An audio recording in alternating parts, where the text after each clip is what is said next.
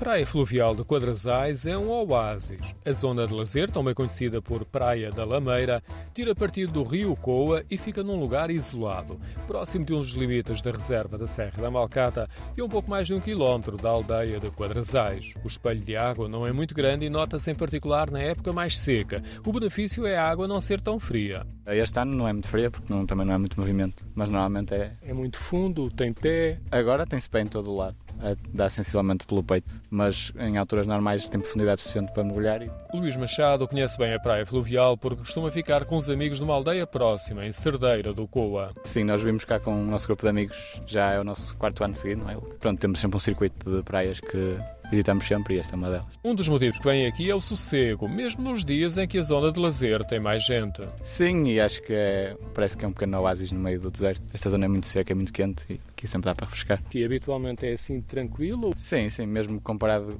com uma praia dita normal de mar, mesmo nos períodos com mais gente, acho que é muito sossegado. A praia tem estruturas de apoio, é vigiada na época balnear, o areal tem alguns chapéus para proteger do sol e uma das zonas com muitas sombras das aros é onde fica o parque de merenda este é um dos motivos de atração das famílias que costumam passar aqui à tarde.